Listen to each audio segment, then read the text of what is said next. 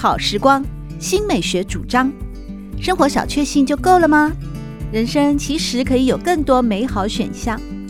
文学奖得主、专栏作家、资深媒体人朱国珍在《真正好时光》节目里与您分享美好生活。让我们打开心灵的扉页，享受真正好时光。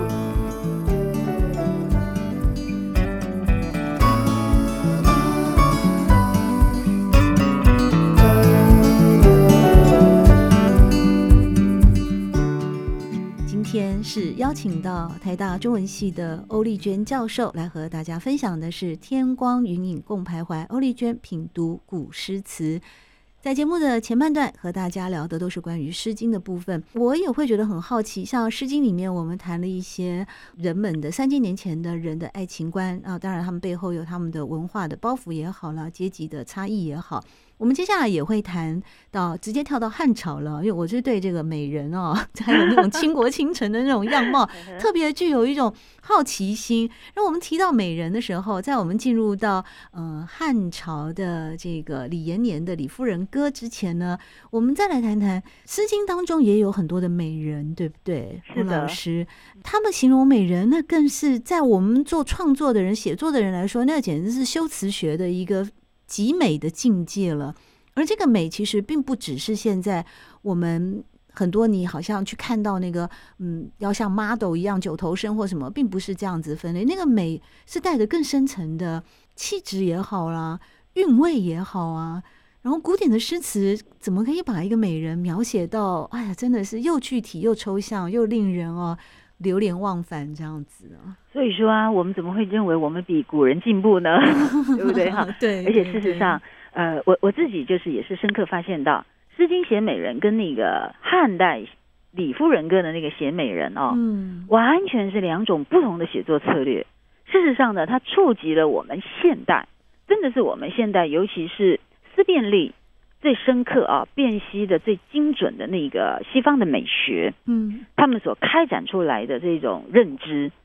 其实呢，三千年前、两千多年前，中国古人早就已经把握到它的精髓了。嗯，只是他们没有把它理论化。但是，当我们知透过这个理论，知道说原来有这样写美的手法，我们再回来看过去的文本，就会发现，哎呀，古人早就都已经达到那个境界了。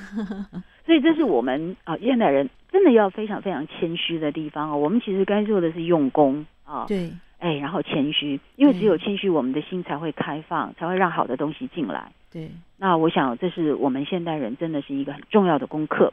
那所以刚刚呃，这个周老师有提到说《诗经》中的美人哦，写到那样的层次，我想我们一定是提到的就是《硕人篇》嘛。嗯，那硕人最有名的，大家就是那个呃，巧笑倩兮，美目盼兮，对不对啊？嗯，等等。那当然呃，大家也都知道那一段文字里面。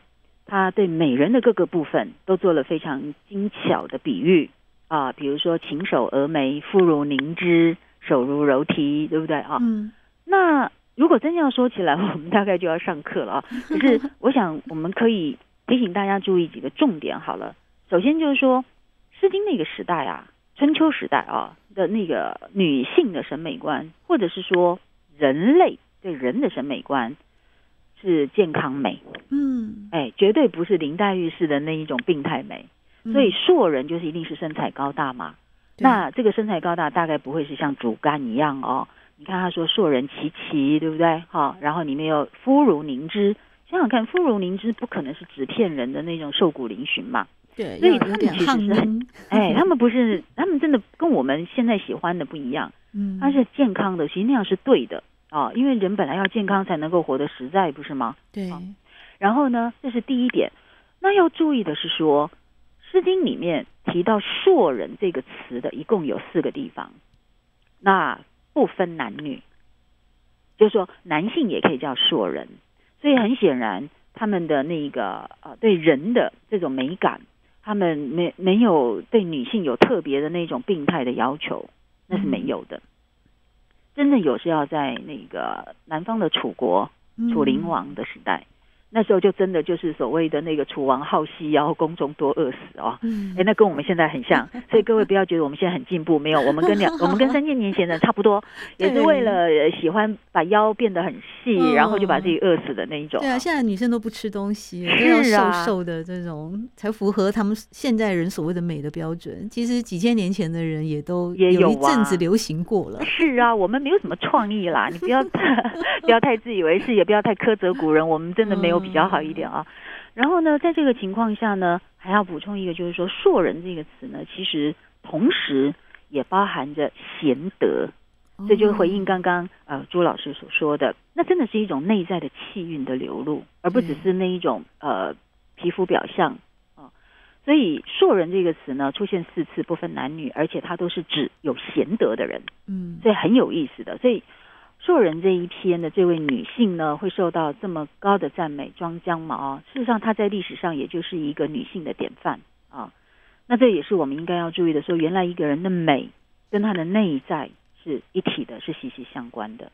不可能有一个内在很丑陋的人，然后因为她很俊美，就就变成偶像。我觉得这是我们这个现代好像整个是跟跟心灵脱节的情况之下才产生的一个。乱象哦，就是说，只因为他很很帅或很美，我们就不顾一切。我觉得这个现象恐怕我们这个时代是特别明显、特别极端。可能也正是因为我们对文化呃不是那么的那么廉洁了。好，这是我们可以注意到的。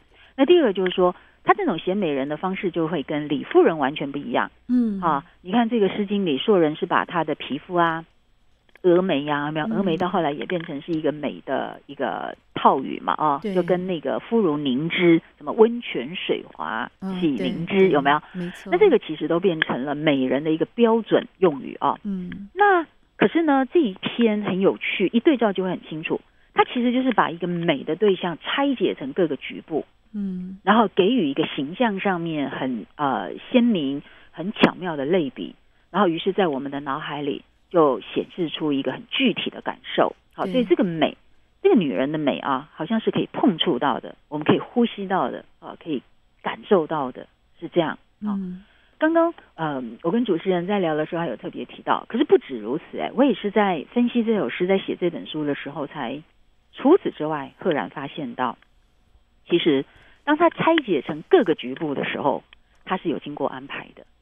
哦，它有顺序的哦。对，它是有顺序的。嗯啊，也就是说，它其实是让我们呃，透过一个很顺畅的运镜的逻辑，一一的把每一个局部放大，然后呢，隔放以后，我们就对那个局部呢特别留下深刻的印象。可是，当他在拆解这些局部的时候，并不是跳来跳去的。嗯啊，它其实，所以我们读起来会很顺，但我们知其然。哦，我们恐怕连知其然都做不到，也不知其所以然。就是它其实是透过运镜的，是由下而上，一层一层。然后呢，你看由下到上，然后最后到琴手峨眉，对不对？对。然后才是巧笑倩兮，是由静到动态。它这个其实完都有一个非常严谨的一个逻辑规划。这可以拿来做写作的一个那个指南了。没错。所以你看前面是静态嘛，一个一个的局部。嗯。可是这个局部是按照一个空间。是有一个空间的顺序，去让它呃陈列出来、累积起来，最后化静为动，让这个整个美人呢就活起来了。她笑给我们看，嗯、我们才感觉到，哎呀，巧笑嫣然啊！你觉得这个人不但我们摸得到，我们就真的看得到他在活色生香这样子。对，哎，所以这首诗会那么感人，其实可以分析出来的。可是我们一般人可能就是感觉到它的美，可是不知其所以然，为什么会这样？不知道，所以我们才要透过我们的研究来告诉大家嘛。听君一席话，胜读十年书。我就是现在才发现到，原来我过去看的都太片面，都太武断了。如今在重看这个硕人篇的时候，才发现一个美丽的女子哦，她被描述的经过，不仅仅是在《诗经》当中带给我们美好的想象与体会，包括我未来在一个写作课上的指导，我都可以用这一段哦，也来给他讲一堂课，教学生怎么样来做一个呃文章的运镜法哦。那在《诗经》里面对美人的描述，到了汉朝，呃，汉朝李延年的《李夫人歌》，相信很多听众朋友们啊，应该都听过。就北方有佳人，绝世而独立，一顾倾人城，再顾倾人国。宁不知倾城与倾国，佳人难再得。在这个诗的本身，这个《李夫人歌》本身就没有这些具体的描述了。但是他用一种一顾倾人城，再顾倾人国，也给予大家对于这个美女的一种，好像那种。轰动武林的一种想象哦。那老师，您在书里面有提到说，汉朝最主要的文学类型是汉赋，它的特色是华丽宏大，可以说是一种非常流行的帝国艺术。是的。那就李延年的《李夫人歌》，呃，以及他的描述跟他当时的一些故事背景呢，我们在汉赋里面怎么来看待帝王的爱情术吗？我想这个跟。汉赋可能比较关系比较间接一点，嗯，呃，大家可能不知道啊。事实上，呃，汉代呢，他们的宗室血脉就是南方的楚人嘛，嗯，对不对？那所以事实上呢，刘邦建立了汉帝国以后，蛮有意思的，就是说他们是历史上。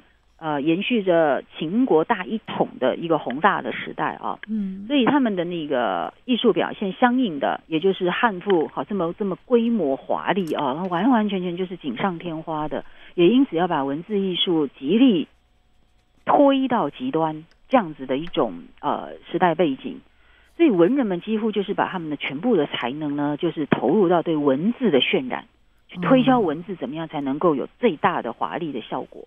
这叫帝国艺术，嗯，可是呢，蛮有趣的。大家不知道，其实汉赋最初他们的这个制作、流行、欣赏，其实是用诵读，是用耳朵听的。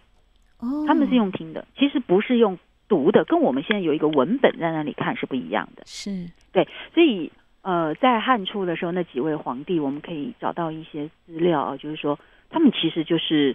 呃，用听的，而且呢，甚至就是说，皇帝就叫他后后宫的那些宫女们，哎，你们就去背，背了以后呢，常常就一起那个像唱歌一样的吟诵，他们就在享受那样的像音乐、像交响乐那样的声音一样啊、哦。所以这是一个阿卡佩拉这样子吗？啊，人声合唱吗？所以其实汉赋很有意思，它不只是非常华丽哦，篇幅宏大哦，它甚至在音韵。嗯音韵的表现上也要有音乐性嘛，不然你怎么念得好听呢？我们平常这样讲话是不会好听的啊，所以他那个都是要非常精心的去设计规划的。嗯，那这个当然就是呃一个朝廷上啊一个贵族圈他们的一个审美趋向。可是很有趣，当帝王自己一个人的时候啊，他们也有自己的感情要抒发呀。帝王也是人呐、啊，那那时候呢？他除了叫后宫啊、呃、念这个汉赋给他们听以外呢，其实他们也会自己唱嘛。嗯，那这时候他们唱的其实是楚歌，就不是汉赋了。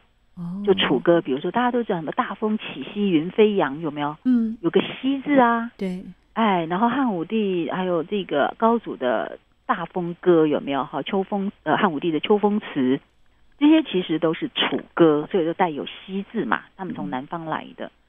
那这个《李夫人歌》其实也是这一种，那是由那个汉武帝的宠，应该不叫宠臣，他不是宠臣啊，他是以那个才艺而受到皇帝的喜爱的，等于算是他私人的一个娱乐娱乐人员啊。嗯，那这个李延年，他是因为呃歌唱非常的优秀突出，所以被汉武帝所宠爱，那就留在宫里面这样子。那当然他的工作。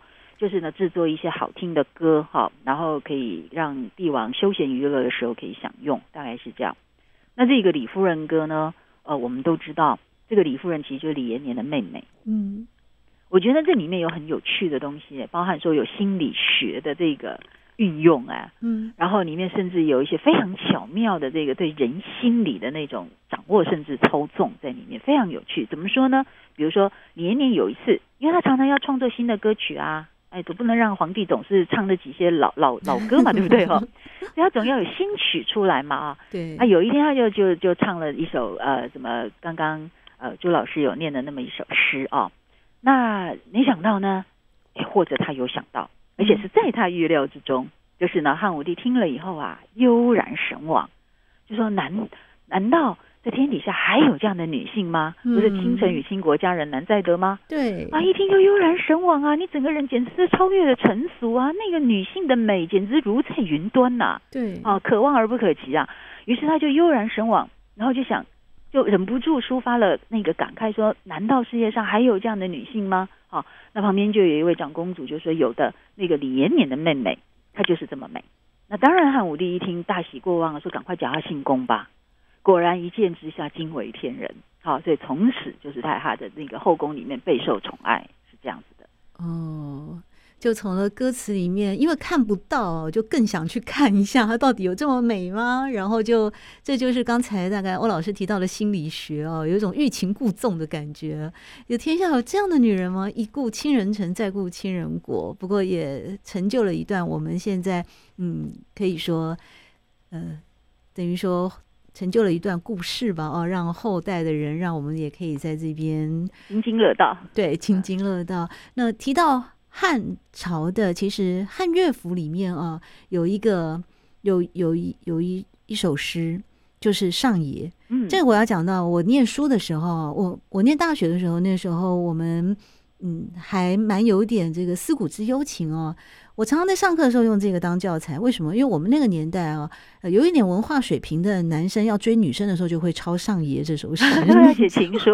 对，他不会，他写不出来原创性的情书。没错，没错，他就，这个是经典。哎，对啊，在当时我们那个年代，后来好像没多久，有一个呃歌手嘛，呃叫我忘了他名字，他就他就创作了那个《我爱你这样深》呢，他就把这个里面的很多都拆解。说我记得他歌词这样写，呃。我爱你这样深，日月星辰可为证。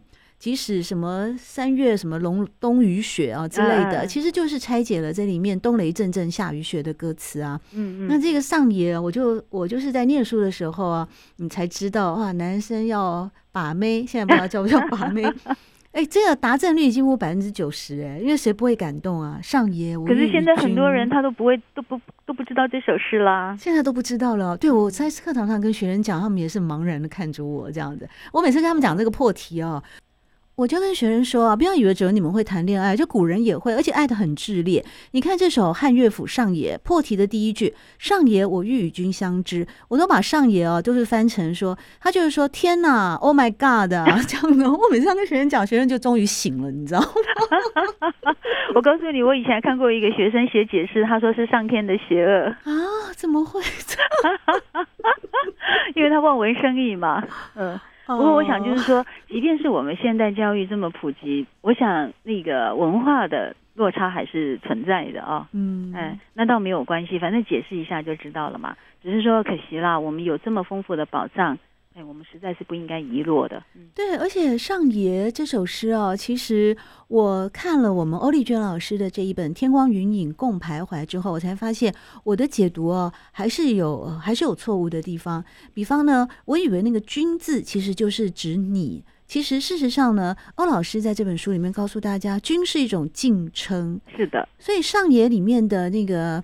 叙述者啊，那个女主人翁以“君”来称呼她的情人，是一种尊重跟诚敬的心态，这才是真正的爱的表示。就我很喜欢欧丽娟老师在《天光云影共徘徊》里面为我们导读了许多的古典诗词的时候，你做了一些意义上的延伸。比方说呢，欧老师说，我们一般人都以为亲近的人可以不用那么讲究，甚至随心所欲啊，好像认为说，嗯，你你越没有，就是完全不要去。尊重对方了，随心你随便想说什么想做什么就彼此很亲近。可事实上这是很大的误解，因为如果你真的爱一个人，你会珍惜他、尊重他、设身处地照顾他的感受。所以怎么会轻慢、没礼貌呢？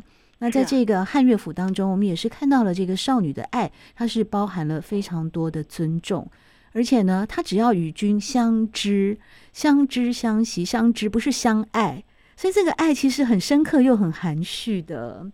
我觉得古人谈恋爱真的是好揪心哦，可是那样才美好啊！对，就是就是这样子，就是这样的一种美好。对，这个美好。而且我觉得哦，真的耶，我们这个时代好像有很奇怪的一个误解啊，以为会以为会认为说，无论我对你怎么样，再不礼貌，你都能够忍受，这才证明你真的爱我，因为你就会包容我。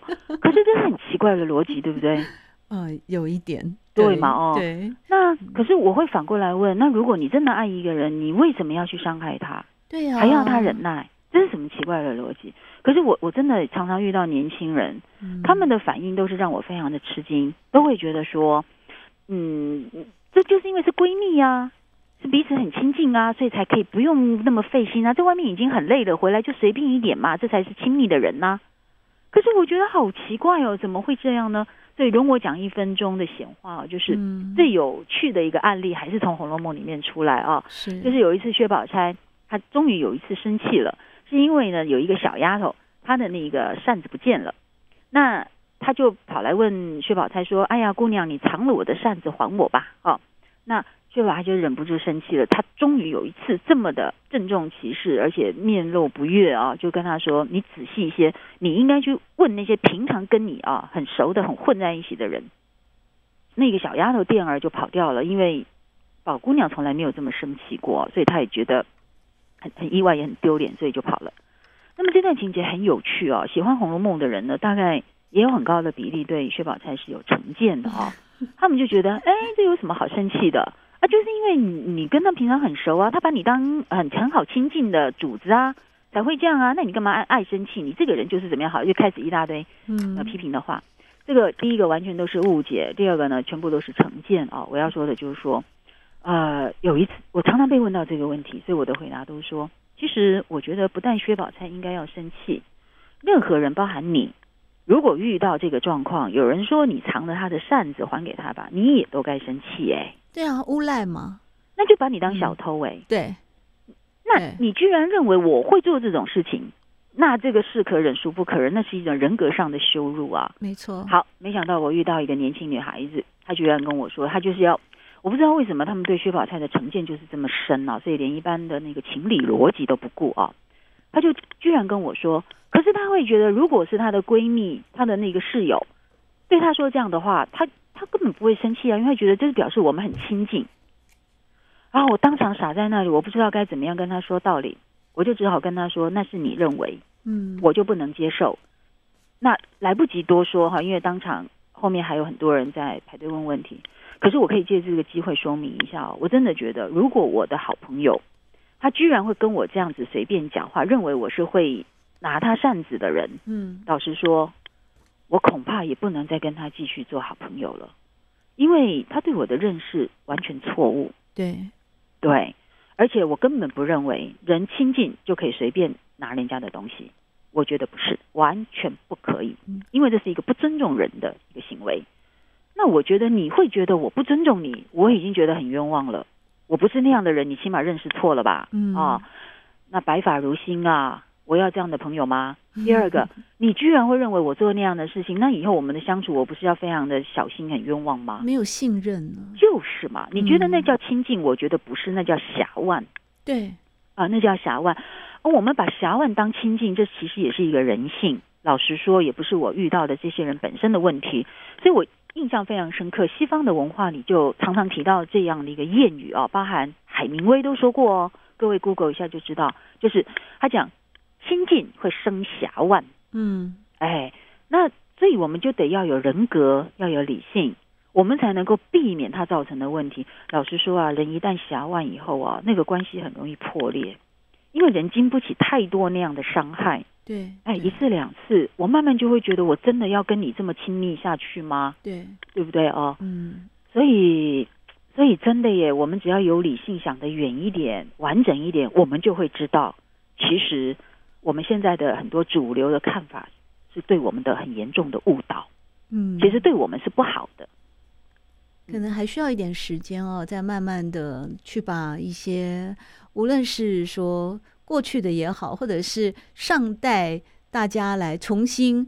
温习的也好的一些美好的德性啊，无论是透过教育教养，或者是古典的文集里面文学的作品当中，我相信还是有一些好的一些情怀的一些正直的，或者是彼此互信的那个美好的价值哦，可以慢慢的被彰显。非常希望，因为我想我们可能已经慢慢忘掉了，其实人格品德才是真的最重要的。哦，这我也非常同意。是的，这是最重要的事情，是真的最重要。因为你看，刘姥姥没有受过什么教育啊，可是人家品德之高啊。所以压轴让她来拯救乔姐嘛，然后回报贾家给她的恩情嘛，嗯，礼尚往来，知恩图报，这不是人很基本的品德吗？对啊，对对对，是不是？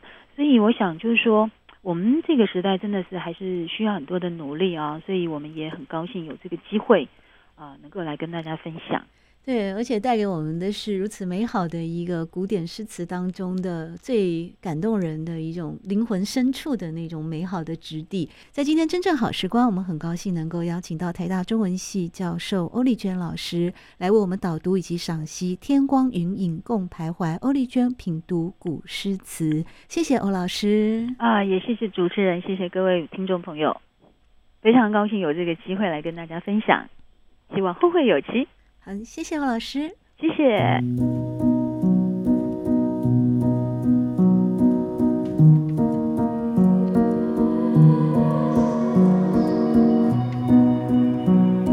真正好时光，每个星期六早上八点钟到九点钟，在汉声广播电台全国联播网播出。